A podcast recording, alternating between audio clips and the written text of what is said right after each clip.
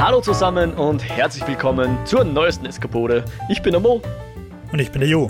Und wir freuen uns, dass ihr bei uns reinhört. In unserem Podcast führen wir Gespräche über bewegte Bilder, Kultur und die allgemeine Freuden des Eskapismus. Heute feiern wir ein kleines Jubiläum. Die 50. Folge steht an und die dreht sich voll und ganz um den Film Speed Racer. Nicht um den Manga, nicht um die Anime, sondern die 2008er Realverfilmung. Wobei real, glaube ich, könnte man schon ein kleines Sternchen hinten ran machen. Äh, von den Wachowski-Geschwistern. Regie geführt. Und ich glaube auch geschrieben, aber das habe ich jetzt blöderweise nicht gerade im Kopf. Aber ich glaube, die haben da auch am Drehbuch mitgeschrieben. Ähm, ja, da reden wir heute drüber. Nochmal kurz ein kleines, äh, kleiner Hinweis. Wir haben noch immer die technischen Probleme leider. Ich kenne jetzt den Grund, aber ich weiß noch nicht, wie ich den Grund äh, beheben kann. Äh, ja, ich versuche da mit dem Support unseres Hosters vielleicht noch etwas mehr zu machen. So. Ja, sie haben auch den Film nicht nur geschrieben, sondern sogar noch ein bisschen mitproduziert neben äh, Joel Silver und Grant Hill. Und Joel Silver als wir uns die, den Abspann oder den Vorspann angeschaut haben, hast du schon gesagt, der macht ja ungefähr alles. Der hat tatsächlich eine sehr ausschweifende Filmografie und eine sehr, wie sagt man, eine vielfältige Filmografie. Also seit 1980 macht er Filme. Der letzte von ihm war 2016 der Nice Guys und davor hat er halt alles Mögliche gemacht. Sherlock Holmes, Speed Racer, Rock'n'Roller. The Warriors, ganz wichtig. Genau. Matrix natürlich. Also das war schon, äh, hat er schon mit den Wachowskis zusammengearbeitet, also bei allen drei Matrix. Und ja, Kiss Kiss Bang Bang, wie Vendetta. Wie Vendetta ist auch ein Wachowski-Film, gell? Sie haben ihn nur produziert, Regie hat, äh, ich habe es vorher nachgeschaut, aber ich habe es vergessen. Okay. Regie hat ein anderer geführt. James McTeague. Teague, genau, der hat nämlich ja. dann auch Regie für äh, es, äh, Dings jetzt Ninja Assassin Ah, okay, okay, okay. Aber also jo, dürfte auf jeden Fall irgendwie ein Friend von ihnen sein. Von ihnen und Joel Silver wahrscheinlich dann. ja, äh, aber jo, ich glaube, du bist zumindest wegen der Matrix-Trilogie slash dem ersten äh, Matrix-Film, glaube ich, schon sowas wie ein Wachowski-Fan, oder?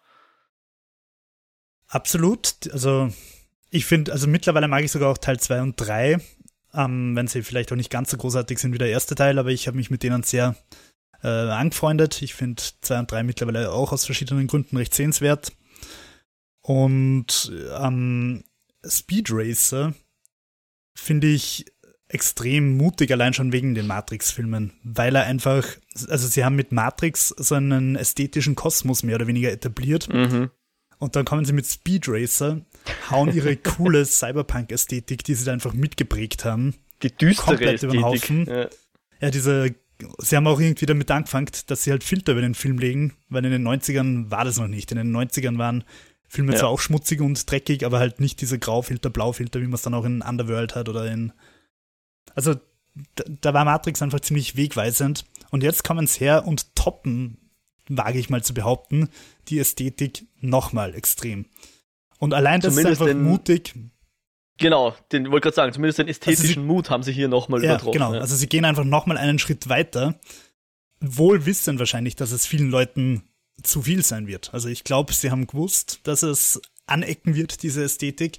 Der Film ist ja auch nicht wirklich gut ankommen. Also weder bei den Kritikern noch bei den, beim Publikum. Wobei ich auch das Gefühl habe, ich weiß nicht, ob du das anders siehst, dass er heutzutage eigentlich schon eine Fangemeinde hat. Also auf YouTube gibt es total viele Why Speed Racer is the most amazing movie ever Videos, so in die Richtung. Mhm. Also ich glaube, dass er, dass er seine, seine Meinung quasi überholt hat. Also das, was damals drüber gesagt worden ist, gilt heute nicht mehr ganz. Heute ja. ist es mehr so ein Geheimtipp, so ein Kleinod. Vielleicht, wie so oft, war er einfach seiner Zeit einfach voraus und die Leute waren noch nicht bereit. So wie die ja, frühen Impressionisten, wo die Leute gesagt haben, was macht sie da, ja? Und heute ist es für uns fast schon Kitsch und das Normalste von der Welt, ja. Eh, Aber nur, gut, dass das sich vielleicht auch etwas kaum jemand getraut hat, irgendwie auf diese Ästhetik aufzuspringen. Also ich behaupte, dass Scott Pilgrim ein bisschen in die Richtung geht, wenn ja. auch nicht so konsequent. Und ich liebe ja. Scott Pilgrim. Aber, aber, also so richtig extrem übertriebene Farben, die sich irgendwie extrem im Kontrast bewegen und so, habe ich noch nie gesehen, hat mich umkaut, sage ich einfach mhm. mal gleich vorweg. Ja, es, es, es sind nicht nur die Farben, es ist auch die Art, wie sie schneiden oder eben nicht schneiden zwischen Szenen, Ja. wie, wie sie CG einsetzen, wie sie auch die Kamera bewegen. Also da ist schon äh, mehr dran, als nur die, die Sättigung irgendwie hochzudrehen. Ähm, da werden wir sicher heute drüber reden. Äh, und auch welche, welche Ästhetik oder welche, welche Erinnerungen vielleicht sowas auch aufwühlt in, in einem ähm, vielleicht, aber vielleicht würde ich trotzdem ganz gern bei dem anfangen, wo du gesagt hast, ähm, für wen würdest du sagen, war der Film überhaupt gemacht damals? Ist es ein, ein Kinderfilm, ein Familienfilm oder ist es eigentlich eh für, ich sage jetzt mal, Erwachsene? Oder Ich für alle glaube, und niemanden? für die beiden. Ich glaube, die haben den Film für sich selbst gemacht. also ich, natürlich müssen sie ihn irgendwie verkauft haben und sind da wahrscheinlich in irgendwelchen Konferenzräumen gesessen und haben gesagt, unser Target-Publikum ist männlich zwischen 12 und 25 und Anime-Fan. Irgendwie werden sie es schon verkaufen haben müssen, aber ich glaube, dass das irgendwie ein leidenschaftliches Herzensprojekt ist, wo sie einfach selber richtig hart auf den Putz gehauen haben. Hm. Gut möglich. Also sie haben, sie waren, glaube ich, nicht die Leute, die die Idee gehabt haben. Ich glaube, dass irgendwelche Studios wollten bereits länger schon. Ja, Warner Bros. hat die Rechte, glaube ich, seit, 2000, äh, seit 1994 oder so. Und es hat auch schon zwei nicht gelungene Verfilmungen, also die nie zustande gekommen sind, gegeben. Zwei Versuche. Hm. Ähm, ja, Ja, aber ich, ich, ich würde auch dahin gehen, dass man, dass, dass man schon das Gefühl hat, das war für die beiden sicher nicht so, ah, da machen wir halt den Film irgendwie und, und holen wir uns halt unseren, unseren Paycheck ab, sondern man merkt schon, die haben sich alles wahrscheinlich genau so durchüberlegt, wie sie das jetzt im Film gemacht haben und ähm, wollten wahrscheinlich das genau so haben, wie es jetzt auch im Film zu sehen ist. Also ich würde da schon Voll. ihnen unterstellen, unter Anführungszeichen, dass sie äh, hier eine Vision hatten, die sie einfach voll und ganz Ähm, durchzogen haben. Ja? Ich habe da ein schönes Zitat. Ich habe es auch versucht, äh, die Quelle zu finden. Also ich habe in einem YouTube-Video ist es indirekt zitiert worden von den Wachowskis selber. Und zwar Speed Racer is an outright assault on established aesthetics. Und das Mhm. finde ich eigentlich ein geiles Zitat. Ja. Ähm, ich habe die Originalquelle leider nicht gefunden. Ich habe ein bisschen googelt. Ich hab's, also, ja. Aber es ist, es trifft den Film einfach sehr, sehr gut und es ist auch das, was mir an dem Film taugt. Okay, also ein, ein Ähm, Angriff auf die etablierten, den etablierten, die etablierte Ästhetik, die wir so kennen Ja. aus dem, vor allem aus dem Mainstream-Kino, oder? Weil ich glaube nicht, dass sowas als ähm, Arthouse-Film oder so durchgeht. Ja? Es war schon eindeutig unser Millionen-Blockbuster, was genau Popcorn-Kino, was so die, die, die vier Quadranten des Kinopublikums wahrscheinlich in die Kinos locken sollte, hoffentlich, wenn es nach dem Studio ging. Also sprich von jung und alt. Alle männlich Altersgruppen. weiblich. Männlich, weiblich, genau alles. Ähm, und wie du es schon gesagt hast, damals rein finanziell hat sich's nicht ausgezahlt. Also ich glaube, es war jetzt nicht so der absolute Mega-Flop, aber sie haben das Einspielergebnis wahrscheinlich hat nicht gereicht, um die Kosten zu decken, die, die, äh, das erste Einspielergebnis. Aber ich würde dir schon zustimmen, dass der heutzutage in Filmkreisen durchaus wohlwollend äh, besprochen wird, ja. Und ich hatte da auch so meine Erinnerung. Also ich habe den Film jetzt zum zweiten Mal gesehen als Vorbereitung für, für unseren Podcast. Hab den zum ersten Mal vor Ewigkeiten gesehen. Also nicht im Kino, aber so zwei, drei Jahre nachdem er im Kino war, glaube ich. Und äh, konnte mich nicht mehr so gut erinnern, aber ich wusste, der Film hat mir gefallen. Und hab dann diesmal, also und, und wusste auch, was, auf was ich mich einlasse und war trotzdem in den ersten Minuten ein bisschen vor den Kopf gestoßen, muss ich schon zugeben. mir hat ganz der Anfang extrem taugt, wo man, wo, wo es so ausschaut wie so Kinderzeichnungen, wo der junge Speed, also Speed ist die Hauptfigur, der Name Speed, Mhm. ähm, der sitzt in einem gezeichneten Rennauto und rast durch die Gegend. Also man hat irgendwie eine Animation, die quasi seine Fantasie darstellt. Und da hat es mich eigentlich schon komplett gecatcht gehabt. Wo mich die Ästhetik dann das erste Mal ein bisschen rausgerissen hat, war, wie man dann die Siedlung sieht Ja. die einfach wirklich nach Hannah Montana, Aqua Barbie Girl Musikvideo ausschaut, wo einfach so eine Hyperrealität konstruiert wird, die für mich sehr schwer fassbar war. Ja. Bei den Rennen und so weiter hat es mich nicht so gestört, aber bei diesen ruhigen Szenen, also diese Realitätsszenen, die ein bisschen mehr aus unserem Leben sind, da finde ich, war der Kontrast einfach ziemlich hart. also ich stimme dazu, dass mich auch die Szenen, äh, dass die mich nicht so voll abgeholt haben, aber ich glaube nicht unbedingt, wegen der, wie du es nennst, Hyperrealität mit diesen Vororthäuschen im unter knallblauen Himmel mit knallgrünen äh, Rasen, der jeden Tag wahrscheinlich gemäht werden muss oder so, damit er genau die exakte Länge hat. Aber ich hatte hier irgendwie das Gefühl, und ich kann da nicht sagen, ob das Absicht ist oder nicht, dass hier die, die, das sogenannte Compositing nicht ganz ähm, realistisch gehalten ist. Ja? Also sprich, sie haben das meiste vor Greenscreen gedreht und ich traue ihnen auch zu, dass sie genau diese, diese Vorortszenen auch vor Greenscreen gedreht haben und dann halt den Hintergrund reinmontiert haben. Ich rede jetzt von den ah, Außenaufnahmen, nicht unbedingt in der Wohnung ja. drin oder im Häuschen drin. Aber dass sie da einfach, äh, ob jetzt bewusst oder unabsichtlich, äh, den Hintergrund nicht super gut an den Vordergrund angepasst haben. Also mir kommt vor, du siehst, das ist Greenscreen in vielen Szenen. In anderen Szenen dann wieder nämlich überhaupt nicht, aber in diesen, wie du es nennst, ruhigeren Szenen und später dann auch auf diesem Gebirgspass bei dieser Actionschlägerei-Szene etwas. Ja. Die Autoszenen fand ich immer phänomenal gut, ja, da merkt man gar nichts. Also klar, du merkst, es ist offensichtlich nicht per se unsere Realität, aber es ist eine kohärente Realität und es ist technisch ja, einwandfrei. Ja. Und, und so ja. wie es sein soll. Und bei diesen Szenen, aber jetzt im, im Vorort und, und dann später eben auf diesem Berg, kommt man vor, das sieht man, sieht man den Szenen an, dass sie in Greenscreen gedreht wurden und äh, wie gesagt, ich weiß nicht, ob das Absicht ist, ob das unabs also ob das also, äh, es wirkt so, also man merkt ja, beiden sie können meisterhaft das. genug, dass sie nicht zufällig irgendwas machen. Also, ja, ja, ja. Aber da habe ich nicht ganz verstanden, was sie mir dann damit sagen wollen, ja. Mich hat, wir haben eh, wir haben den Film gemeinsam diesmal geschaut. Ja, um, du warst übrigens eine der ersten Personen, ich glaube sogar die erste Person, mit Ausnahme der fremden Leute im Kino und mit Ausnahme meiner Verlobten, mit der ich jetzt seit eineinhalb Jahren mal wieder einen Film gemeinsam geschaut habe. Also auf dem Sofa warst du die erste Person, glaube ich. Schön, schön. Ja, hat mich schön auch sehr was. gefreut, ja. um, wir haben eh beim Schauen ein bisschen kurz gesagt, dass es uns auch an einen gewissen Anderson erinnert und nicht an unseren Wes Anderson. Doch, an Wes Anderson. Paul W. Paul. Anderson, meine ich. Ja. Über den wir schon öfter geredet haben, über Wes Anderson. Also von der Ästhetik her, der, der konstruiert auch immer so diese, diese Hyperrealität, wie ich es jetzt einfach mal nenne. Mhm. Die aber trotzdem funktioniert und, und Speed Racer, finde ich, geht da fast noch weiter einfach. Und wenn du dich an den einen Look irgendwie halbwegs gewohnt hast, dann kommt halt so ein Panoramashot von der Skyline von der Stadt bei Nacht, wo der Himmel irgendwie rot-grün ist und der Boden blau-schwarz und also sie stoßen dich, finde ich, immer wieder vom Kopf und ich glaube, sie wollen es aber auch machen. Also sie sagen dir einfach, du siehst gerade was, was du vorher noch nie gesehen hast. Mhm. Zumindest das schaffen sie relativ konsistent, ja. Ja.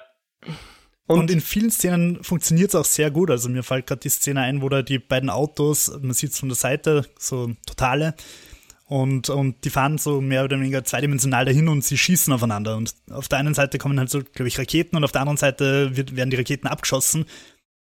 Schaut phänomenal geil aus. Es ist einfach ein cooler ästhetischer Shot. Mhm. Ja. Und wenn wir jetzt, wenn wir jetzt gerade die Handlung ein bisschen angerissen haben, ich glaube, wir werden relativ frei über die Handlung reden, aber wir müssen wahrscheinlich den, den Twist können wir wahrscheinlich, also den Twist, die, die, die Mystery-Elemente können wir wahrscheinlich ausklammern. Ähm, ja. Dass es ums Rennfahren geht, wird wahrscheinlich wenige Leute überraschen. Ähm, also wer wirklich nicht gespoilt werden will, ja, sei hiermit gewarnt. Wir werden jetzt über die Geschichte immer mal wieder reden und über die Leute und so weiter. Äh, aber das ist wirklich einer der wenigen Filme, mir kommt vor, wir sagen das über fast jeden Film, aber bei dem würde ich es nochmal unterschreiben, wo die Geschichte wirklich egal ist. also wo ja, wirklich, wo man sich an den Setpieces erfreut, an den, an den Szenen, an den Rennen, an den Action-Szenen, wie auch immer. Und, und dass das Teil einer großen Handlung ist, kann man anerkennen, aber dass die Handlung dich jetzt nicht großartig überraschen wird, dass natürlich es geht um einen Rennfahrer, der dann vom bösen Kapitalismus gelockt wird, sich diesem aber entgegenstellt und dann halt mit seinen Freunden äh, denen den Mittelfinger zeigt und, und trotzdem Rennen gewinnt, obwohl er eigentlich der Underdog ist. Und ja, das ist so voll. Die, um, die klassische Anime-Handlung, glaube ich, oder? Also der Kleine, der sich gegen die große böse Welt auflehnt oder vielleicht sogar einfach wirklich die klassische Heldenreise ja. von Karate Kid über Star Wars bis Speed Racer. Um, ich finde, das hat Vor- und Nachteile. Der, der Nachteil ist, dass die Figuren im Prinzip völlig wurscht sind. Also, ob Speed jetzt ein blaues Auge hat oder nicht, ist mir halt wirklich komplett wurscht. Weil er, weil er einfach nur Mittel zum Zweck ist, um durch diese absurde, bunte Welt zu fahren. und eine Transition nach der anderen auszulösen. Das ist der Zweck dieser Figur. Und das Positive auf der anderen Seite ist, dass aber zum Beispiel diese Sidekicks, der, der kleine Junge und der Affe, da viel, viel besser funktionieren. Weil, weil ich den ganzen Film auf der, auf der Handlungsebene so wenig ernst nehme, dass ich mich über diese kleinen Jokes und so weiter freuen kann und sogar durchaus Spaß dran habe. Und normalerweise würde ich den Jungen wahrscheinlich nur lächerlich und deppert finden. Aber mhm. in dieser absurden Welt funktioniert's. Mhm. Und ich glaube halt auch, weil die Figuren so plakativ und unwichtig sind. Ja, und, und was halt echt faszinierend ist, das ist Absicht, ja. Du merkst richtig, sie haben mit allem Ernst, jeglichen Ernst hinter sich gelassen. Also sie machen das ja. nicht irgendwie Tong in cheek, zwinker, zwinker, wir tun jetzt mal lustig, lustig, sondern die nehmen, die nehmen die Materie ernst, ja. Und zeigen sie so, wie, wie, wie halt in ihrer Vision das umgesetzt gehört. Und, das, und deswegen funktioniert es auch, ja. Da ist nicht irgendwie Meta, hey, wir, wir, wir schauen jetzt in die Kamera und wir sind alle in on the joke oder so, sondern das wird einfach so in einem Film gezeigt. Der Film weiß, dass er ein Film ist und, und will dir genau das zeigen, was er dir zeigt. Und ähm, deswegen funktioniert das auch so, ja. Und die Charaktere haben genauso viel Tiefe, wie sie brauchen, nicht mehr, nicht weniger. Und gut, den einen oder anderen Charakter kann man wahrscheinlich ein bisschen diskutieren. So die, äh, ich, ich finde es einerseits sehr cool, dass hier die Liebesgeschichte nicht großer Will They Won't They bedarf, ja. Die sind jetzt einfach zusammen und sind einfach das Paar unserer, unserer, also unser Heldenpaar und müssen da nicht groß irgendwie zueinander finden oder ja, ja. wie auch immer. Also gleichzeitig ist die Tricks ja ein ziemlich flacher Charakter. Ja, aber alle, auch Speed. Speed tut nichts aus Rennen fahren. Ja, nebenbei kommt dann raus, dass er auch Kung Fu kann. So, ja. Aber die Figuren sind also auch im Bechtel-Test wird der Film wahrscheinlich nicht gewinnen.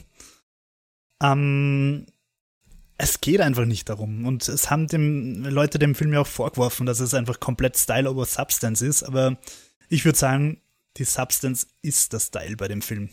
Mhm. Ja, voll. Und also, es, es, ist aber auch keine Fingerübung, ja. Es, es, es löst, also es ist nicht so, dass du sagst, okay, da kann jemand seine 3D-Software bedienen und, und sein, kann gut editen, sondern er, er vermittelt trotzdem was, er, er, er, er löst trotzdem Gefühle aus und, und, und funktioniert als Geschichtenerzählungsvehikel. Ja. ja, schon, ja. Und was, was ich so faszinierend finde, ist, es gibt ja oftmals dieses, dieses Uncanny Valley, ja, dass, dass, dass Sachen gerade nicht realistisch genug sind, dass du sie dann abkaufst, aber auch nicht abstrahiert genug, dass es dir egal ist. Ja? Also wenn du jetzt klassische Hand-Drawn-Animation anschaust, dann wirst du nicht sagen, oh, das schaut unrealistisch aus, sondern das ist halt in dem Style gehalten. Ja? Wenn du jetzt aber einen wirklich, äh, wie es damals war mit, wie hieß der Final Fantasy Film, Spirited Away oder so? Ja. Der hat halt so ein bisschen eben gerade nicht 100% gut genug ausgeschaut, dass man sich immer bewusst war, ah, ich sehe da nur so ein ähm, Computerfilm halt, ja. Und das ist halt dieses Uncanny Valley, wie sie es nennen. Das gibt's auch in, in anderen, nicht nur im Film, kann man zum Beispiel auch auf Roboter ummünzen mit Industrieroboter versus Cutie-Roboter versus Androiden, die dann super creepy ausschauen, wenn sie nicht 100% echt ausschauen, ja. ja. Aber der Film hält sich mit so Kleinigkeiten wie dem Uncanny Valley gar nicht auf, ja. Der fährt irgendwo im, auf einem anderen Drüber. Berg oder dumm. Also der hat davon noch nichts gehört. Der ist in einer ganz anderen Welt, nämlich in der Welt Aber von Speed Race, ja. Mo, ich habe mir tatsächlich Uncanny Valley auch ziemlich groß aufgeschrieben dabei mhm. in meinen Notizen, weil ich dich fragen wollte, ob Uncanny Valley auch für nicht menschliche oder nicht äh, lebende Figuren verwendet werden kann, sondern ja. einfach für, für die Welt.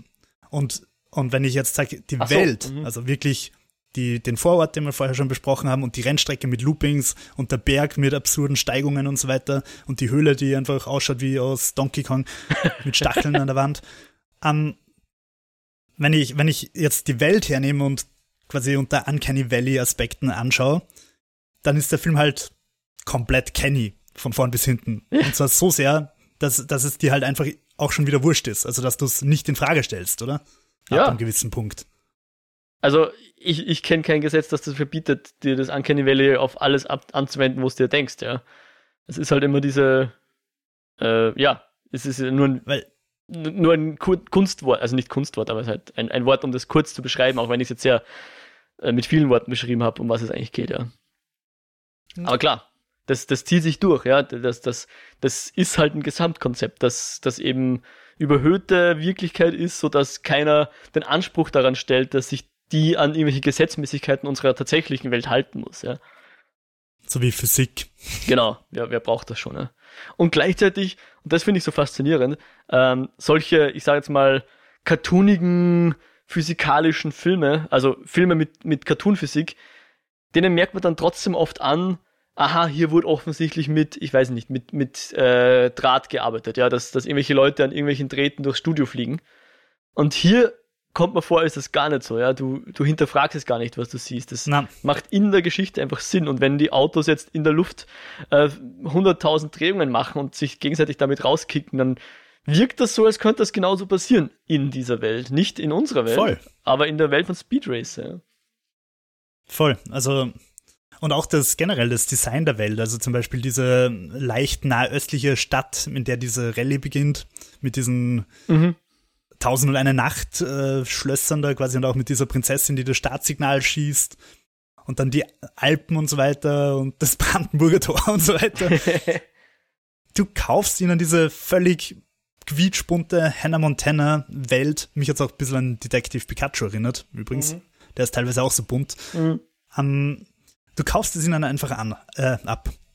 Ja. Und ja, das finde ich ziemlich, ziemlich, ziemlich gelungen. Und zu, zu dem Punkt, dass mir die Story halt auch komplett wurscht ist. Ja. Ich würde den Film wahrscheinlich genauso geil finden, wenn es um Tischtennis gehen würde. ja. Und, und es, es führt halt auch dazu, dass man eben diese, diese klassischen Archetypen, die man aus dem Film kennt, so der, der böse Firmenboss und so, der sich zuerst nett gibt und so. Auch das, das ist irgendwie so alles so geschickt miteinander verwoben. Das passt alles so gut zusammen. Du hinterfragst das nicht. In anderen Filmen würde ich mich persönlich wahrscheinlich voll über den, über den doofen Bösewicht aufregen. Dass der so plakativ ist und so 0 auf 15 und so äh, kennt man hunderttausendmal schon gesehen. Aber hier braucht's genau den, ja. Damit du halt eben schön die Projektionsfläche hast, gegen was man sein kann und damit die, die Fronten recht gut geklärt sind. Er ist ja jetzt nicht nur schwarz-weiß, der Film, muss man auch sagen. Er hat schon auch Nuancen in dem ganzen, in dem moralischen Geflecht, so sage ich jetzt mal. Also so der ein oder andere Nebencharakter, der be befindet sich so zwischen diesen Polen, sage ich jetzt mal Ja, ja, ja. wo auf der einen Seite Speed Racer oder vielleicht sogar noch sein, sein Vater, der Pop Racer, Pops Racer, glaube ich, heißt er. Äh, der Ja. ist wahrscheinlich so diese, diese Anti-Kommerz, wir machen das nur, weil es unser, unsere Leidenschaft ist und auf der anderen Seite hast du halt ja diesen fast schon bösen- religiös, oder? Ja, auf der anderen Seite hast du halt Der Familie bösen geht's um nichts anderes als um Rennen. Firmenboss und seine, seine diversesten Handlanger, die ja auch, keine Ahnung, aus, aus dem äh, Inspector Gadget sein könnten oder so irgendwas oder, oder weiß ich nicht, wo man sowas noch sieht, irgendwelche ähm, Chip und Chap und Darkwing Duck, keine Ahnung, so, so Cartoon-Bösewichte in Wirklichkeit fast. ja, voll. Aber es passt, ja. Was ich übrigens erst, äh, weil du gerade über die Bösen geredet hast, äh, weil, weil was ich erst auf IMDb jetzt gesehen habe, ich habe Moritz Bleibtreu nicht erkannt. Hast du ihn erkannt? Morris bleibt da, habe ich erkannt. Und tatsächlich, ähm, habe ich es nicht sogar beim Schauen gesagt? Die, dieser, Äh, na, wir haben über Matthew Fox geredet, aber wenn Moritz Ja. Bleibtreu, glaub ich, ja, und der, Oder der vielleicht, Benno und ich war so Fürmann spielt geflasht. auch mit. Also den kennt man jetzt vielleicht spielt weniger. den Genau. Inspector Detector, Ja, was ganz einfach gut, auch schon ja. wieder so ein geiler Name ist. Ja. Die Namen übrigens, äh, ich, ich dachte, dass das tatsächlich die Originalnamen sind, aber das ist tatsächlich die, die amerikanisierte Version. Also der Ja, ja, Speed Racer Manga hieß eigentlich Go, Go, Go, Go, Maha oder Mach. Irgendwie so. was wahrscheinlich genauso intelligent ist wie Speed Racer. Ja, nicht, nicht viel anders, ja. Aber es ist zumindest, glaube ich, ähm, hat, hat er im, im japanischen Original, ich kann es kein Japanisch, aber da hat er einen, einen Nachnamen, also Mifune, Go Mifune heißt da der Speed Racer. Und sein Vater heißt halt dann auch Mifune im Nachnamen und äh, ich weiß nicht, ob Mifune jetzt auch Rennfahrer heißt oder so. Aber da, da haben sie halt, als sie das ähm, in die USA übernommen haben, haben sie halt diese ganzen Namen alle geändert, sodass dass wir die leichter lesen können oder verstehen können. Ja, ganz, ganz kurz, Ja, vielleicht bleiben wir bei der, bei der Geschichte kurz von diesem Manga. Äh, ist ja schon aus den 60er Jahren und äh, Ja. wurde auch dann sehr schnell als Anime adaptiert. Und wusstest du, dass 67, 68. das... Ja, genau, 67 war die, die Anime-Fernsehserie. Äh, der Manga ist bis 68 entwickelt worden oder gezeichnet worden, wie auch immer. Ähm, und wusstest du, dass das die erste Ma äh, Anime-Serie war, die im, im, in Deutschland zu sehen war? Ich habe immer gedacht, das ist Biene Maya gewesen. Ist das Anime? Das ist in Japan animiert worden. Okay. Also. Das ist, glaube ich, so. Okay, vielleicht war es die erste ZDF, japanische Japan Anime. Die, Koproduktion. äh, äh, jedenfalls am 18. November 1971 gab es bereits Speed Racer ähm, in, in Deutschland. Also da haben sie dann, glaube ich, wiederum die amerikanische, also die US-amerikanische Fassung übernommen. Jetzt bin ich richtig traurig, dass wir das deutsche Intro nicht angeschaut haben. Voll. Aber hast du Speed Racer jemals bei uns im Fernsehen gesehen? Na, Ah. never. Wobei man ja sagen muss, dass bei uns eigentlich am Anfang Animes irgendwie sowieso nur auf MTV grenzt sind, so Evangelion und äh, Ganz Was war da noch? So, ja. Cowboy Bebop ganz, ja. Dann Golden Boy ganz wichtig. Wobei das, das war dann wirklich auch schon Anfang 2000 in Wirklichkeit, oder? Ende 90er. Ja, ja, Anfang aber, 2000er. aber also ich habe das Gefühl, rein von meinem Gefühl her, ich kann mich auch komplett irren, aber vom Gefühl her ist dieser ganze RTL 2 Run, wo dann Dragon Ball und so weiter kommen ist, erst später gewesen, Hm. Ah, wären wir jetzt nicht sicher. oder? Pokémon und so weiter. sicher. Also wann jetzt die ersten Dragon Balls über ein RTL 2 geflimmert sind, Pokémon. Könnte ich jetzt nicht sagen. Ja, Digimon, Pokémon war auf jeden Fall später, weil das Spiel ja auch. Das Spiel ist ziemlich alt, 94 oder so. Ach so, stimmt, ja. Die Serie, wann kam die? Ja. Ja, na, schwierig. Aber äh, es, die Anime, die auf MTV liefen, waren ja auch nicht für, für Kinder, also nicht für die junge Zielgruppe, sondern eher für die jugendliche bis erwachsene Zielgruppe.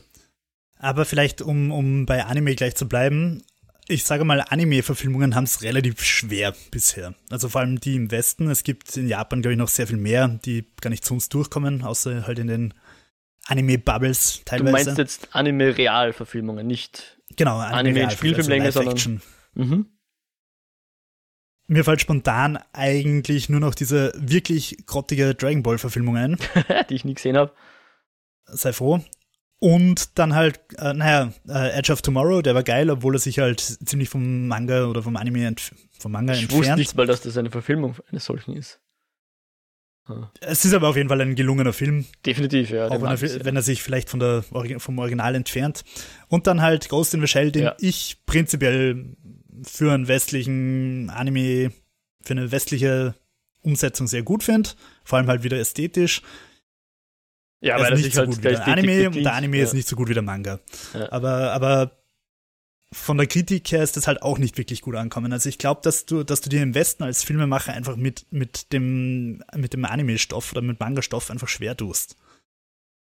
Ja, ja, ich, ich, ich, ich glaube halt, ähm, Anime, also für mich jetzt, sind Anime halt, zeichnen sich auch durch die tatsächlich Animation aus. Also eben weil ich mir denke, ich schaue mir das an und denke mir, wow, wie gut ist das animiert, ja, wie schön ist das gezeichnet äh, und wie, wie dynamisch sind diese Animationen. Also wir haben eh beim Akira drüber geredet, dass der einfach animationstechnisch auch super geil ist und, und analysierbar ist bis zum geht nicht mehr.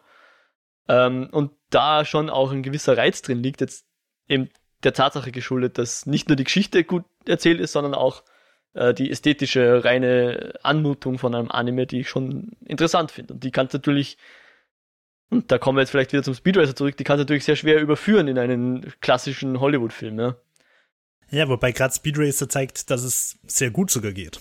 ja, Also gerade Genau. halt mit den Action-Lines und so weiter. Also diese Striche, die hinter den Figuren flimmern, die im Anime, also vor allem in Anime-Serien verwendet werden, einfach um Frames zu sparen.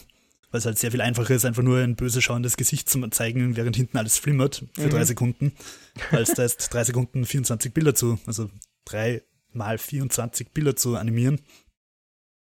Auf mehreren Ebenen womöglich noch. Und ich ich habe es einfach super cool gefunden, dass das äh, plötzlich da in einem Realfilm auftaucht. mhm. Mir ist übrigens gerade spontan noch eingefallen, Battle Angel Alita ist natürlich auch noch, wo der Film meiner Meinung nach auch gelungen ist, vor allem auch aus technischer Sicht wieder, mit coolen CGI und so weiter, aber ich glaube, er ist auch eher abgestraft worden an den Kassen. Äh, wüsste ich jetzt nicht. Ich habe ihn auch leider nicht gesehen, jetzt kann ich dazu keine eigene Meinung abgeben. Aber ja, ich könnte mich nicht erinnern, dass, dass ich gehört hätte, wow, was für ein Erfolg Battle Angel Alita doch war. ja, und, und Speed Racer ist ja tatsächlich sogar zwei Jahre älter als das Scott Pilgrim. dem ich dann auch sagen, also zurecht anrechnen würde, dass er durchaus geschafft hat, das Medium Comic, sei es jetzt westlicher Comic oder, oder japanischer Comic, gut zu übersetzen in einen mhm. äh, klassischen Kinofilm. Ja. ja. Hm. Hast du, hast du den Anime irgendwann mal angeschaut? Also jetzt so als, als Speed Racer. Ja. Ich habe heute durch mehrere Folgen durchgeskippt. Hauptsächlich, weil ich ja. äh, schauen wollte, ob die, ob die Bahnen auch so loopingmäßig und, und actionorientiert sind. Und habe bei meinem Drüberspringen ehrlicherweise keinen einzigen Looping gefunden, sondern eher traditionelle Rennstrecken am Anfang. Also so wie bei Daytona oder so. Mhm. Das ist halt im Kreis mit, mit Steilkurven schon, aber keine Loopings. Ähm, und dann in den späteren Folgen gibt's aber dann schon auch irgendwie so eine Strecke, die beim ausbrechenden Vulkan ist, wo dann mal so Lavaströme über die Straße sind und so weiter. Okay. Und was mir auch aufgefallen ist beim Durchskippen, wenn irgendwie ein Auto sich überschlagt oder so, und eine Szene war zum Beispiel, wo es ein Auto überschlagt und das kracht dann in die Zuschauertribüne, also die Leute rennen noch schreiend weg, aber das Auto zerfetzt einfach mit einer Mega-Explosion. Mhm. Da ist die Hollywood-Verfilmung tatsächlich einfach ziemlich entschärft. Also im Anime ist keine Luftbubble, wo der Fahrer irgendwie gerettet wird, so eine Kaugummiblase, sondern da brennt und explodiert alles und ja, wobei, ich glaube nicht, dass die da lebend rauskommen. Das war tatsächlich, äh, äh ist mir untergekommen bei der, bei der Recherche, dass Speed Racer tatsächlich in irgendeiner Form skandalös war, ja, weil es war halt eine Kinderserie und in der japanischen Variante vor allem gab es eben Tote in Wirklichkeit durch beim Rennen und, und ich glaube, es gab auch Gewalt und Speed Racer, glaube ich, die bekämpfen ja auch, glaube ich, Kriminelle in der Serie oder irgendwie so, also was man halt so tut, wenn man nicht gerade Rennen fährt. Und ähm, die US-Variante, die haben sie dann leicht, also versucht zu entschärfen, indem sie halt dann nach einem grauenvollen Unfall noch äh, ein paar Frames eingefügt haben, wo der verunfallte Fahrer dann so mit Sternchen in den Augen oh, ohnmächtig wurde. Aber nicht starb, genau. Geil. Genau, und in, in, der, geil. in der Verfilmung von den Wachowskis sieht man halt dann immer so einen, einen Fahrer, der in so einer kleinen Schutzbubble aus dem Auto rausfällt, was ich ganz gelungen finde, weil es, es wird nicht groß darauf hingewiesen, so, ah, alle überleben oder so. Aber wenn du hinschaust, dann siehst du, aha, dürfte ihm eh gut gehen, ja. Und was mir halt auch, warum ich auch noch den Anime geskippt habe, also die Serie, weil ich schauen wollte, ob diese übertriebenen Waffen, die im, im Film vorkommen, also zum Beispiel, dass sie einen Bienenkorb mit dem Katapult aufs andere Auto schleudern und lauter so Zeug, ja. oder, oder Cobras, ob okay. das vorkommt. Und da habe ich ehrlicherweise auch nur eine Folge gefunden, wo er irgendwie gegen seine Frau fahrt. Und die hat dann hinten in den Blinkern MGs drin, die nach hinten feuern und dann lässt sie Giftgas bei ihm aus, Auspuff raus. Okay, kann man mal machen. Aber ansonsten ja. habe ich ehrlicherweise keine Orgen-Todesfallen gesehen. Aber äh, Speed macht dann auch dieses Glas, also diese Glaskuppel über sich drüber, um sich vom Giftgas zu schützen. Mhm. Ja, und er hat ja auch, das ist glaube ich auch was, was sie aus der äh, Serie übernommen haben für den Film, diese Knöpfe A bis F und was die alle machen, mhm. ja, und, und, eben Genau, Schutzschild also für zum die, Beispiel auch dieses Springen und so, dass das Auto ja, springen ja, kann ja, genau. mit so kleinen Bumpern. Überhaupt, das Autodesign haben sie echt ganz gut äh, aus, der, aus der originalen Manga-Anime-Vorlage äh, geklaut, möchte ich sagen, oder übernommen. Ja, das war ähm, schön. Schöne Hommage, ja. Also auch wenn es, glaube ich, nicht beabsichtigt war, mich, mich erinnert es dann halt zum Beispiel an Vacurace, falls du dich erinnerst, haben wir in Frankreich ja. auf Französisch als kleine Stöpsel geschaut. Mit dem Hund, der immer kichert. Ja. Äh, da haben die Autos nämlich, glaube ich, auch die ganze Zeit so Orgefallen gehabt und, und ja. Waffen, mit denen sie halt auf die anderen losgehen. Ja, aber das, das war halt wirklich auch so mehr äh, eine komödiantische Cartoon-Serie und weniger. Voll, so voll. Ja, ich kann mich noch erinnern, und Michel Vaillant war noch was, was ich voll. gern geschaut habe. Oder nicht gern, aber was ich hin wieder geschaut habe. Ja. Und von der Ästhetik her erinnert mich der Film halt auch voll so an Ridge Racer, Burnout, Wipeout. Voll. Von den Strecken her an so Sachen wie F-Zero oder, vor allem oder dann, Wipeout. Vor allem im, im Finale, wie sie dann in dieser, äh, wie, wie nennt sich das? Die Championship oder keine Ahnung, was ganz zum Schluss, wo er dann halt das Ticket kriegt. Da war vor allem so die Startaufstellung und das haben wir, glaube ich, nicht nur eingebildet. Ich glaube, dass das durchaus gewollt ist hatte voll so diesen Vibe von diesen alten Arcade-Rennspielen, äh, ebenso F-Zero X und äh, wie sie alle hießen und Hydro Thunder und so. Mit, uh, ähm, und wie hieß dieses Ah, es gab ja das ein oder andere Rennspiel, wo man so auf einer Straße entlang gefahren ist und so. Und äh, da, das war, glaube ich, schon auch eine Ästhetik, die sie bedienen wollten. Ja. Also einerseits natürlich das Anime-mäßige mit diesen Action-Lines und, und ähm, grundsätzlich so diese großen Köpfe mit den Reaktionen der, der Protagonisten, ganz groß im Bild und dahinter irgendwelche wirren Linien, aber halt auch die, die Videospielästhetik. Ich glaube, die, die wollten sie auch äh, uns in Erinnerung rufen, sozusagen zumindest. Ja, voll. Oder homagieren. Oder wie ich, wie ich halt beim Schauen unglaublich Lust drauf gekriegt habe, dann Trackmania wieder mal zu Ja. spielen. Ich ja, weiß voll. nicht, wie viele Teile es davon mittlerweile davon gibt. Ich habe, glaube ich, irgendwann auf der PlayStation 4 mal einen gespielt, den letzten oder so. Aber ich habe richtig Bock gehabt, wieder Strecken zu bauen und Loopinge zu fahren und Ja, also äh, es gab tatsächlich auch ein PlayStation 2 Spiel, Speed Racer. Habe ich aber nur auf YouTube gesehen. Musste ich Okay, bis dahin cool. auch nicht, ja. also wirklich tatsächlich zum Anime oder zum Film. Zum Film, glaube ich, würde ich meinen. Okay. Aber ja. Es wird wahrscheinlich eine der glorreichen Filmadaptionen gewesen sein. Ja. Irgendwo am Niveau von Autobahnraser. so, so wahrscheinlich, ja, ja, ja, ja. Aber äh, wenn wir nur bei der Ästhetik bleiben, ähm, wir haben jetzt ja schon aufgezählt, so die, die, die Anime- und Computerspiel-Hommagen, aber ich finde auch einfach echt, und das ist jetzt ganz unabhängig von, von irgendwelchen Looks und ähm, der, der, der, den Farben, die sie halt verwenden, es ist einfach wahnsinnig gut geschnitten, fast jetzt zu, zu gering. Also die ganze. Kameraarbeit, die, das Editing und auch die, die, die, die Computereffekte ist einfach wahnsinnig äh, dynamisch und lesbar und hat den perfekten Rhythmus und ich finde es wirklich beeindruckend. Also so diese, dieses Gesamtkunstwerk, wie die Szenen zusammengebaut sind. Ja, du kannst der Action Voll. so gut folgen, du kannst es so, ohne, ohne dass du die, die einzelnen Komponenten wirklich erkennen kannst, weil dazu passiert zu viel am, am Bildschirm.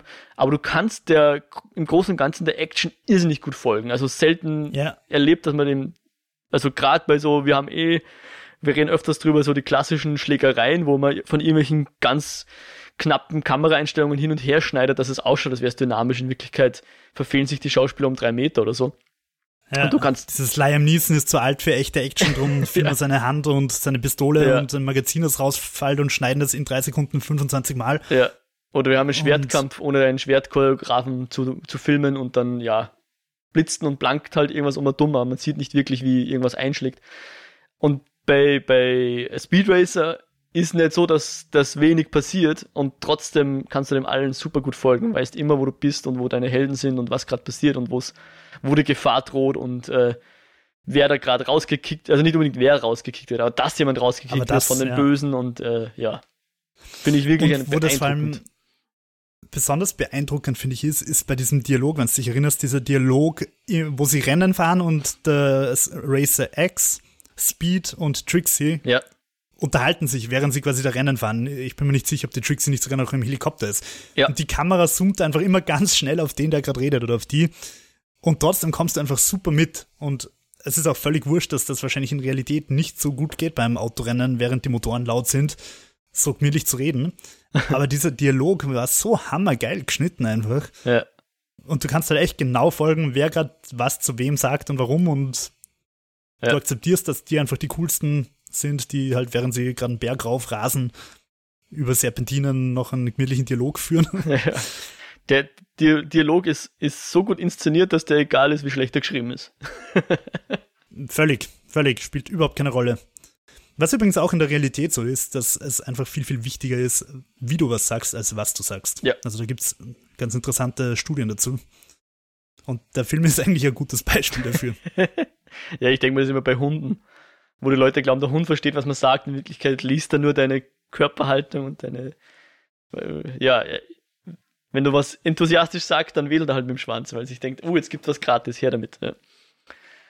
Äh, aber ja, ähm, mit diesem, wie soll ich sagen, sie, sie machen das ja ganz gern, dass sie eben Sachen übereinander legen und mhm.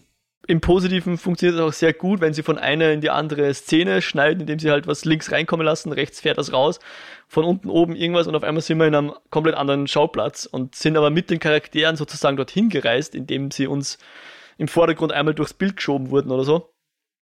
Ja. Sowas habe ich auch kein Problem, fand ich sehr gut gelöst. Aber ich hatte tatsächlich auch ein bisschen beim Intro, da hatte ich dramaturgisch ein bisschen Schwierigkeiten, das einzuordnen. Also jetzt nicht die Action, die konnte ich perfekt lesen, aber manches spielt dann in der Vergangenheit vom Speed Racer, manches ist die Vergangenheit vom Rex Racer, manches ist die Zukunft, manches ist Jetztzeit und darüber ja, wird gesprochen und gleichzeitig auch nur die Vorgeschichte eben eingeführt.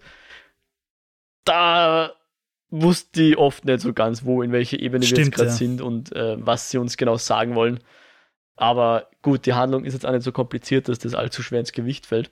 Vor allem ist es auch irrelevant einfach. Ja. Also. Und du siehst halt, wie die, wie die Trixie ihn schon als Kind quasi äh, verteidigt und, und anhimmelt und dann sind halt vier Sekunden später erwachsen und du musst halt davon ausgehen, dazwischen haben sie irgendwann zusammengefunden und sind halt jetzt ein Paar seit, seit Kindertagen oder so.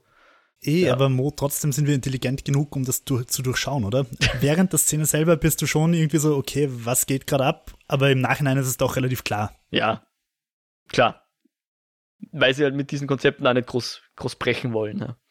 Ich glaube, sie tun da auch einfach so, als wären sie komplizierter, als sie sind. So wie bei Kill Bill die Story ja eigentlich auch ziemlich, ziemlich simpel ist, aber dadurch, dass sie halt so geschnitten wird, mit vorher und nachher und hin und her und Kapitel 1, Kapitel 2, Kapitel 2.2 und so weiter, ja tut der Film halt plötzlich so, als wäre er mutzkomplex, obwohl er es eigentlich halt echt nicht ist. ich liebe Kill Bill, aber er ist nicht komplex. Mm. Um, ich glaube, dass sie dich da am Anfang einfach so ein bisschen einlullen wollen und so sagen, so, hey, schau, wie, wir, wir machen da so einen simplen Rennfahrer-Movie, was sehr komplex ist und deep shit, interesting und so weiter. Du musst mitdenken. Und dann bist du überfordert und so von den Farben überrollt, dass es eh alles wurscht ist. ja. Mhm. Ähm, was mir noch aufgefallen ist, also ich habe jetzt bei, dem, bei, der Recherche auch ein bisschen an Rush denken müssen. Und okay. zwar nicht von der Ästhetik her, sondern weil sowohl Speed Racer als auch Rush was machen, was ich faszinierend finde. Sie machen einen saufaden und uninteressanten Sport interessant. Rennfahren, und, ja. Mhm. Also für mich mir ist klar, dass äh, Sport auch immer wichtig ist für Innovationen, sprich Motorenforschung und weiß ich nicht, Aerodynamik, keine Ahnung, was nicht alles. Aber prinzipiell finde ich Motorsport eher was, was man jetzt nicht unbedingt braucht als Menschheit, ähm, um vorwärts zu kommen. Und trotzdem schafft es ein Film wie Rush oder halt auch Speed Racer, dass ich plötzlich, dass ich es plötzlich geil finde und dass ich plötzlich mitfieber. Und da kommt dann auch der Punkt, den du beim Lichtspielcast mit dem Dennis besprochen habt, wie ihr über das Damen-Gambit geredet habt, okay. über den Moderator, der zwischendurch eingeblendet wird und dir mhm.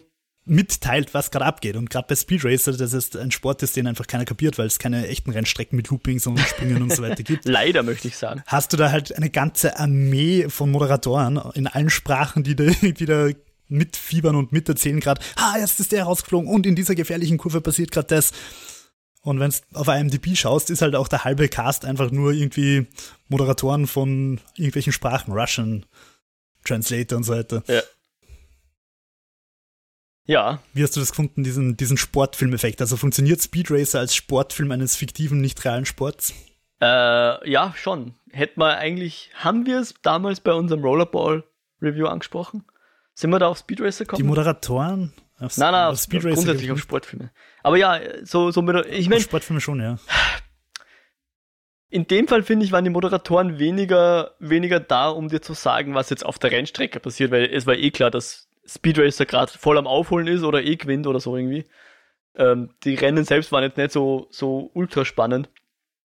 Aber was ich halt ganz cool fand, ist, dass sie uns auch so ein bisschen die, Stimmung im Publikum mitgegeben mhm. haben. Ja, ja, zu wem helfen wir eigentlich? Wer ist hier der Böse? Und äh, oder halt der Underdog oder, oder wie auch immer, ja. Ja, für die Emotionen waren sie wichtig. Mhm. Weil halt der Film vielleicht per se auch nicht stark genug ist, was die Ebene betrifft. Weil, weil dir halt die Figuren eher egal sind, brauchst du dann halt so wen, der dich anfeuert, mehr oder weniger Cheerleader, die mhm. dich mitreißen. Oh, jetzt geht's ab. Ja, aber, aber ich finde, die, das hat dann auch zum Beispiel im Finale extrem gut funktioniert, ja, dass, dass alle quasi abgehen. Ja. Das Publikum, die Moderatoren, die Familie vom Speed und ähm, ja, fand ich, hat das, das, das durchaus bereichert. Ja, voll, voll. Ich, ich bin jetzt gerade am Schauen, ähm, weil ich, äh, ja genau, Fast and Furious, okay, war doch einige Jahre vorher der erste Fast and Furious. 2-1, oder? Ja, genau. Also es gab bereits zu dem Zeitpunkt drei Fast and Furious Teile.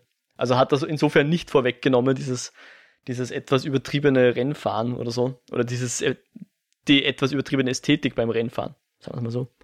Ja, wobei die ersten drei Fahrfuß ja eigentlich relativ brav sind, was das betrifft. Okay, ja. Ich meine, da kommen auch schon irgendwie, dass sie rückwärts da mit 80 km/h durch die Innenstadt brausen, niemanden überfahren, während sie nebenbei noch rausballern. in Tokyo Drift. Oder halt der Sprung in Fahrfood 2, wo man sich dann denkt, yes, genau. Ins Boot rein. Aber ich, was da später noch folgen sollte mit Atom-U-Booten und vom, von einem Dubai-Gebäude ins nächste springen, was weiß ich, was da für Blödsinn alles noch kommt. Ja, ja, ja, ja. Na, aber gut. Ähm, ja, man könnte fast sagen, gegen die letzten Fast and Furious Teile ist eigentlich Speed Racer recht harmlos. okay.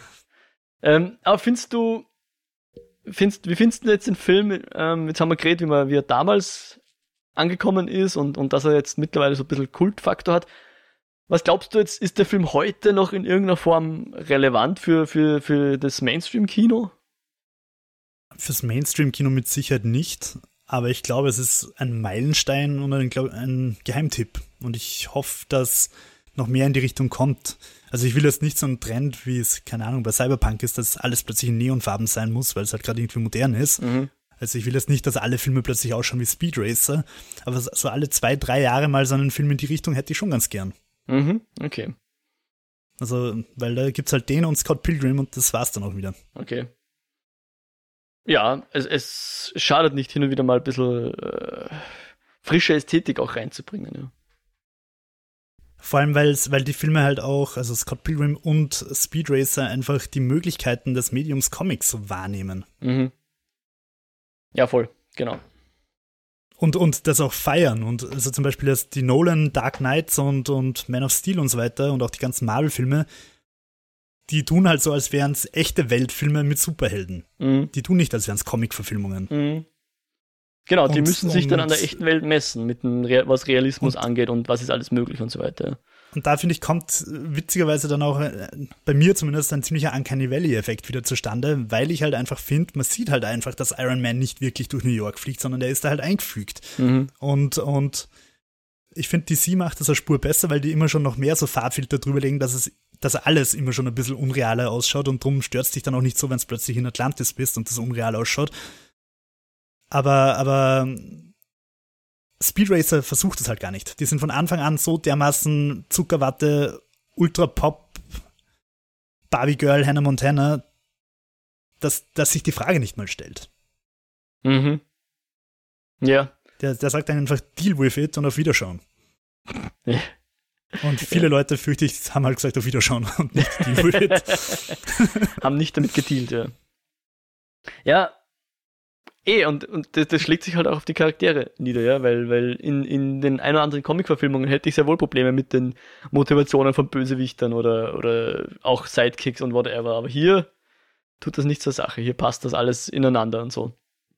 Aber ich, ich glaube, ich muss jetzt auch, wenn ich jetzt so lobend rede, äh, muss ich schon auch anerkennen, dass jetzt der Film auch nicht perfekt ist, ja. Also es ist erstaunlich, wie gut er funktioniert, aber es ist jetzt auch nicht einer, wo ich sage, das ist einer der besten Filme oder so, ja. Er ist, er ist mutig und, und macht Spaß beim Schauen ähm, und, und hat einen speziellen Platz in meinem Herz, aber ich würde ihn jetzt nicht als, als irgendwie eine Art von Lieblingsfilm oder so hinstellen oder, oder jemanden sagen, ich würde nicht so weit gehen, den zu empfehlen einfach, ja, dass ich sage, schaut euch den Film an, weil er so gut ist, sondern schaut euch den Film an, weil er so weird ist und so was anderes versucht und vielleicht gefällt es euch ja. 50-50 Chance, dass es nicht so ist, aber hey.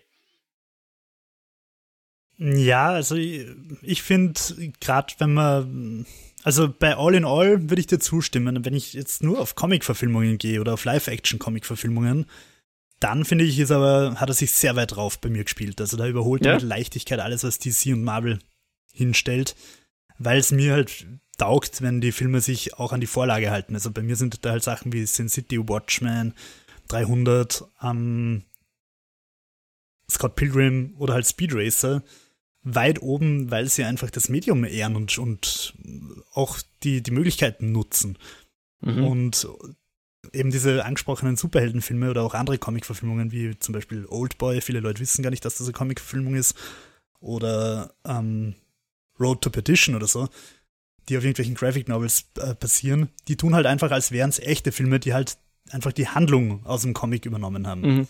Aber dass sie wirklich so diese Ästhetik leben und, und das auch zelebrieren und stolz drauf sind, das schätze ich einfach unglaublich. Und da kann ich dann halt echt auch guten Gewissens sagen, okay, die Story war schade und uninteressant, aber es ist mir wurscht, weil der Film einfach trotzdem funktioniert für mich.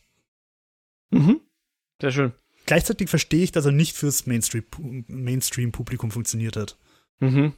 Aber glaubst du, gibt es irgendwie, soll man sagen, gibt es da ein, ein, eine Metrik, an der man ableiten kann, ob jemand den Film mag oder nicht, wo du sagst, okay, wenn du Popcorn gerne magst, dann wird dir der Film auch gefallen, aber wenn du nicht gerne Cola trinkst, dann solltest du lieber die Finger davon halten. Fällt da was ein, wo man sagen kann? Also Facebook hat mit Sicherheit einen Algorithmus, um das zu berechnen, aber ich würde mal sagen, wer Scott Pilgrim mag, es könnte sich mit Vorbehalten auf jeden Fall Speed Racer anschauen.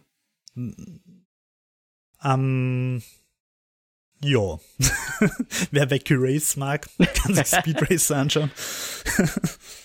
Wem würdest du den Film empfehlen? Ne, ich, ich glaube tatsächlich, vielleicht Leute, die mit dem Marvel-Universum zum Beispiel nicht viel anfangen können. Wo ich sage, okay, du würdest gern Comic-Verfilmungen sehen, aber die Marvel liegen dir nicht. Vielleicht ist Speed Racer. Gibt es solche Leute? Die Marvel nicht mögen? die Marvel nicht mögen, aber trotzdem Comicfilme sehen wollen. Ach so. Weil ich glaube, die, die meisten Leute, die Marvel nicht mögen, sagen halt ja, weil halt Comics scheiße und für Kinder sind. Ja, Was wir schon öfter auf das möchte ich dann so ein bisschen raus, ja. Hier ein Beweis, dass, dass Comic-Ästhetik funktionieren kann. Ähm, ja, vielleicht für, für irgendwelche fancy-pancy Kunststudierende. Mm, ja, ja. Voll. Wobei. Also generell, also ich würde sagen, für Filmstudenten, weil, weil ja. es einfach solche Transitions nirgends gibt, auch in Scott Pilgrim nicht. Ja. Also. Wobei, ich glaube. Das Problem ist halt, das sind nicht unsere vier Quadranten, die wir vorher na, definitiv haben. nicht, ja. Gar nicht. Also, äh, ich, ich weiß nicht, wie, der, wie, wie so ein Film bei Kindern ankommt. Könnte sein, dass die voll abgehen auf so, auf so bunte Bilder und so. Ähm, aber die können natürlich jetzt nicht wirklich, also zumindest nicht bewusst wertschätzen, was hier an, an Filmemacherqualität drinsteckt. Ja. Ich glaube schon, dass, dass ungeachtet jeden Alters man, man äh, aufgeschlossen guten Filmen gegenüber ist, ja, und gut gemachten Filmen gegenüber ist. Und wahrscheinlich haben Kinder noch ein bisschen mehr Resistenz, was schlechte Filme angeht, wenn die, wenn die IP eine geliebte ist oder so. Ähm, aber hier, ich glaube, tatsächlich vier Quadrantenfilm ist es, ist es tatsächlich so in der Form keiner wahrscheinlich, ja. Und ähm, weil, weil du jetzt von den Kunststudenten geredet hast, was halt nicht funktionieren kann. Studierende habe ich. Studierende, Entschuldigung. äh, was halt nicht funktionieren kann, ist, glaube ich, den Film ironisch zu schauen. Ich glaube, das, da hat man dann keinen Spaß dabei. Na, dann musst dann halt, keine Ahnung, Sharknado. Ja, weil, weil ich sag mal, da ist dann, dann das Spritle Racer oder wie er heißt, mit seinem komischen Schimpansen, die übrigens auch in der ersten Folge der Anime-Serie vorkommen. Mit, mit ihrem Cappy und so. Der ist halt, der funktioniert halt nur in dieser Welt, ja. Der wird mich auch in jedem anderen Film irrsinnig nerven. Auch wenn ich finde, dass der kleine Schauspieler das grandios macht. Voll, voll. Ja. Der funktioniert in dieser Hyperrealität. Genau. Viele Leute nennen solche Filme ja dann ganz gern Trash und ich finde, das ist kein Trash, Na. weil dafür ist er zu gut ja. gemacht. Trash ist sowas wie Sharknado, wo sie halt 2000 Dollar Budget gehabt haben und gesagt haben, okay, wir machen erst absichtlich den größten Blödsinn, weil die Trash-Fans werden es kaufen. Aber, aber Speed Racer ist viel zu gut gemacht, um das als Müll zu bezeichnen, wenn ich es jetzt wirklich wortwörtlich ja. übersetze. Definitiv. Also ich, ich kann niemanden einen Vorwurf machen, wenn er sagt, es gefällt ihm nicht, er kann damit nichts anfangen. Passt ja, aber zu sagen, der Film ist schlecht gemacht, wenn man das vielleicht noch hinzufügt, schlecht gemacht. Ja. Schlecht ist immer zu subjektiv, aber er ist nicht schlecht gemacht, ganz objektiv, ja, ist er nicht schlecht gemacht. Klar, wir haben eh schon geredet, die ein oder andere Szene, wo wir uns nicht sicher sind, was sie da jetzt ästhetisch damit andeuten wollten. Da könnte man wahrscheinlich unterstellen, dass der handwerklich schlecht gemacht ist. Wir gehen davon aus, es ist Absicht, dass das handwerklich so aussieht, als wäre es handwerklich nicht gut gemacht. An den ein oder anderen Stellen vielleicht, ja, kann man darüber debattieren, aber ich sag mal, die Rennen und so weiter, da kann niemand sagen, dass es schlecht ist, auch wenn der Film jetzt 13 Jahre alt ist. Ähm, hält um, noch, ja. Hält noch. Vor allem, was der Film auch relativ einzigartig macht, zumindest fällt mir jetzt kein Beispiel ein, wo es auch so ist, dass die CGI halt nicht verwendet werden, um ein, ein nicht reales Objekt in die reale Welt einzufügen, wie es halt, keine Ahnung, bei Iron Man gemacht mhm. wird, sondern, und das ist jetzt nicht von mir, sondern zitiert, halt um Emotionen darzustellen. Also am Schluss beim letzten Rennen, wo dann einfach die Rennbahn um ihn verschwimmt und Zebras quasi nebenbei hergaloppieren und dann wird selbst die Fahrbahn irgendwie so ein Wischwasch und mhm. dann wird ein komplettes äh, Ziellinie wölbt sich um quasi. ihn wie ein Tunnel, ja. Ja, also da, da werden die CGI einfach wirklich eingesetzt, um die Emotionen und die, um, und die Action richtig äh, expressionistisch mit abzubilden. Ja. Und da fällt mir, also das macht nicht mal Scott Pilgrim in der Form. Ah. Und ähm, ja, rein ästhetisch fällt mir halt Odyssey 2001 ein, was sicher auch ein bisschen eine Hommage in die Richtung ist, aber ich glaube, dort ist es ja wegen der Reise, diese, die, durch die Zeitraumreise, dass man da die, die Farben so hat und nicht, weil, weil ein Charakter jetzt das so fühlt. Ja, so hätte ich zumindest interpretiert. Kann wahrscheinlich auch streiten, aber, ich, aber da bin ich eh bei dir, ja. Aber das rein ästhetisch geht's in die Richtung, ja. Um das vielleicht noch kurz anzusprechen, als weiterführende Lektüre, wir haben es uns gemeinsam angeschaut, dieses CGI Corridor Crew Video. Mhm. Wie heißt der? Äh, der Freddy Wong. Äh, Freddy Wong, genau. Hatte früher Rocket Jumps gemacht, jetzt macht der Corridor Crew, ja. Ich glaube, er ist nur Gast in der Folge gewesen. Ah. Ich glaube, es ist C äh, CGI Artists Direct, Corridor Crew, Folge 34 oder so. Um, und da ist er eben Gast und abschließend sagt er, wenn du, wenn du den Film nicht geil findest, also er bezieht sich natürlich auf die Effekte als CGI-Typ, wenn du die Effekte oder den Film nicht geil findest, dann ist Film nichts für dich, dann geh und lies ein Buch. und das finde ich ist ein sehr, sehr schönes Zitat. Ja, leicht überspitzt, aber hey, für sowas, für sowas schaut man dann YouTube, ja. Da will man auch unterhalten werden, ja. Ähm, mich würde es echt interessieren, das ist immer so die gefühlte Wahrheit, ja, dass, dass eh die, die Leute in der Filmbubble den Film eigentlich fast alle mögen. Mit wenigen Ausnahmen. Aber mich würde es voll interessieren, wenn, wenn jemand hier eine andere Meinung hat oder auch dieselbe Meinung wie wir. Äh, lasst es uns wissen. Äh, schreibt uns gern was. Ihr könnt natürlich auch andere Fragen an uns stellen oder uns sonstiges Feedback geben. Jo, jetzt habe ich dich gar nicht gefragt. Möchtest du zum Speedracer noch was sagen? Weil sonst würde ich jetzt dann langsam ja, ähm, ich möchte abschließend sagen, ja. dass ich tatsächlich aufgrund dieses Films, weil mich der gerade echt geflasht und gehypt hat, ja. wahrscheinlich glatt Jupiter Ascending nochmal anschauen werde, den ich ziemlich katastrophal und grottig in Erinnerung habe. Okay. Ja. Und ich glaube, ich werde auch dem nochmal eine Chance geben, einfach weil ich Speed Racer so geil gefunden habe. Jupiter Ascending habe ich noch nie gesehen, aber ich glaube, den äh, Cloud Atlas sollte ich mir mal anschauen. Habe ich nämlich Cloud auch Cloud Atlas ist fantastisch. Der ist, finde ich, einer der wichtigsten Filme überhaupt. Aber und den haben sie, glaube ich, direkt nach dem gemacht, gell? Also rein in ihrer Filmografie. Ja, allerdings hat den ja, ja der Tom Taika geregiert. Ah ja, richtig. Sie haben ihn produziert ja, und mitgeschrieben. Also ja. Taika hat einmal irgendwann im Interview gesagt, dass sie sich irgendwie zu dritt für so aus der Zeit herausgenommen haben, auf irgendeine Hütte zurückgezogen haben und einfach erst rauskommen sind, nachdem das Drehbuch fertig war. Aha. Dieses, es hat ja immer geheißen, dass das Buch unverfilmbar ist. Ja. Und ja, ich finde, sie haben es großartig verfilmt und das ist unglaublich wichtig und auch diese ganze Message, dass die Figuren halt in verschiedenen Hautfarben und Geschlechtern und so weiter alle auftreten, ist fantastisch. Ja. Also können wir auch gern mal reden, wenn du Bock hast. Sie werden aber bei der Regie gelistet. Also zu dritt. Echt? Ja.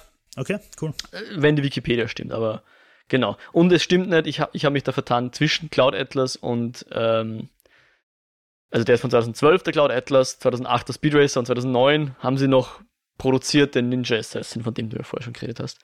Ja, und wo ich genau. also finde, dass vor allem die erste Szene einfach auf jeden Fall sehr, sehr sehenswert ist. Okay. Die war einfach so over the top und geil. Hat auch übrigens auch gut, gute CGI, wenn es auch halt meistens gesplatter ist. Ähm, was aber zu Ninja Assassin noch gesagt werden kann, der Rain, ja. ein koreanischer Popstar, spielt bei Speed Racer den Taiyo Tokokan. Mhm, also den, den, ja. erst Mitfahrer, Kontrahenten, wie auch immer. Ja, ja, ja. Also ah, ja. die Zusammenarbeit dürfte so weit gepasst haben, dass sie dann noch einen Film gemeinsam gemacht haben. Aha. Jo, passt. So, jetzt ähm, dann nochmal kurz der Hinweis. Also wer uns, wer uns gerne schreiben möchte, wir freuen uns über Zuschriften, hat viele Möglichkeiten dazu. Eine davon ist E-Mail eskapoden.kinofilme.com oder ihr hinterlasst uns einen Kommentar auf der Website kinofilme.com slash eskapoden. Gibt es bei jedem Beitrag die Möglichkeit zum Kommentieren. Wir freuen uns auch über Zuschriften auf Twitter, da sind wir at eskapoden, wenig überraschend. Und natürlich auch Abos und Reviews bei den Podcast-Plattformen sind gern gesehen, also Spotify und Apple Podcast vor allem, wobei Apple Podcast im Moment leider die neuen Folgen nicht gelistet sind. Da arbeitet man noch dran. Aber RSS-Feed und Spotify funktioniert auf jeden Fall problemlos. Und natürlich freuen wir uns auch ganz einfach, wenn ihr Freunden von uns erzählt. Äh, jo, wenn man dich jetzt kontaktieren oder dir folgen möchte, wo macht man das am besten? Auf Twitter at whiterabbit360 oder auf YouTube Jo Meyerhofer, M-A-Y-R Hofer. Wunderbar. Und wo finde ich dich? Ich bin auf Twitter at Modriak, das Modriak mit dem CWC am Ende. Und ich mache noch mit beim Lichtspielcast, auch ein Podcast auf kinofilme.com slash podcast. Ähm, und ja, bis wir uns zum nächsten Mal hören, hoffen wir, dass es euch gut geht und dass ihr euch auf, auf euch aufpasst und dass wir uns dann wieder hören miteinander. Und ja, macht es gut. Auf Wiederhören. 志成。